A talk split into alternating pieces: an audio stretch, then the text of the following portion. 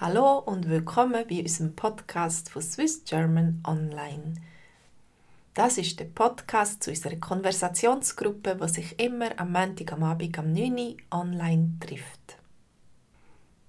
Hast du auch schon Roboter daheim? Das Thema von heute sind nämlich Haushaltsroboter. Schau, wie schön. Haushalten mit Robotern. Technologie schreitet immer weiter fort und mit ihr kommen immer wieder neue Generationen von Geräten und Maschinen auf den Markt, die uns den Haushalt erleichtern sollten. Manche Roboter sind schon im Einsatz und auch meine Eltern haben so einen automatischen Rasenmäher. Mein Vater hat eigentlich immer gern den Rasen gemeint. Aber ich denke, im Halter ist es halt schon noch praktisch, muss man nicht mehr alles selber machen.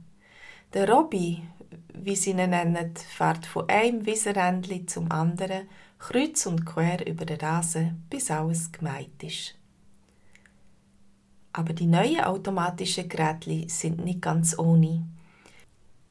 Weil der Rasenroboter Gegenstände oder Steine auf dem Rasen nicht erkennt. Das heißt, dass der Roboter sich beschädigen kann.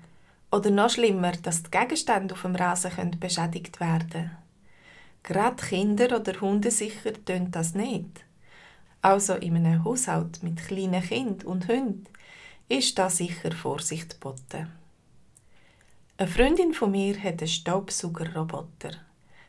Der birgt vielleicht weniger Gefahren, aber häufig braucht es gleich noch kleine Interventionen vom Mensch, dass das Staubsaugen wirklich super klappt. Die meisten Geräte kommen nicht in die Decke und wenn noch irgendwo ein Gegenstand auf dem Boden liegt, gibt es bei den automatischen Staubsauger manchmal eine Störung.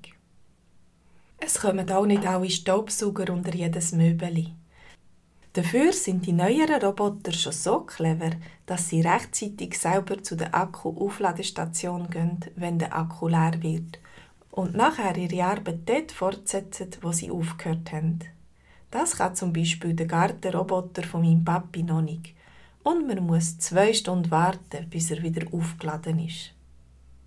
Der Garderobe braucht dafür fast keine Wartung.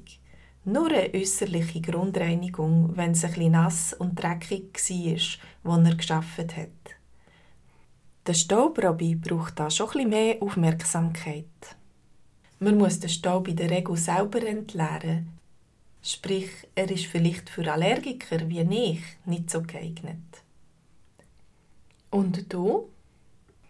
Hast du einen Garten oder einen Staubsaugerroboter? Oder hast du schon mal einen irgendwo ausprobiert? Möchtest du gerne einen haben? Was haltest du davon? Hast du sonst irgendein automatisches Gerät oder einen Roboter? Wie funktioniert das? Kennst du sonst noch irgendwelche Haushaltsroboter, die du interessant findest? Welche anderen Haushaltsgeräte machen dir den Alltag leichter? Welchen Problem bist du mit deinen Haushaltsgeräten schon begegnet? Bist du ein Allergiker oder eine Allergikerin? Also bist du auf Staub oder Pollen oder sonst etwas allergisch? Erzähl uns doch, wie du reagierst und auf was du musst achten So, das wär's für heute. Ich hoffe, dich spricht das Thema an und dass wir heute am Abend viele neue Informationen und Erfahrungen austauschen können. Bis bald. Tschüss.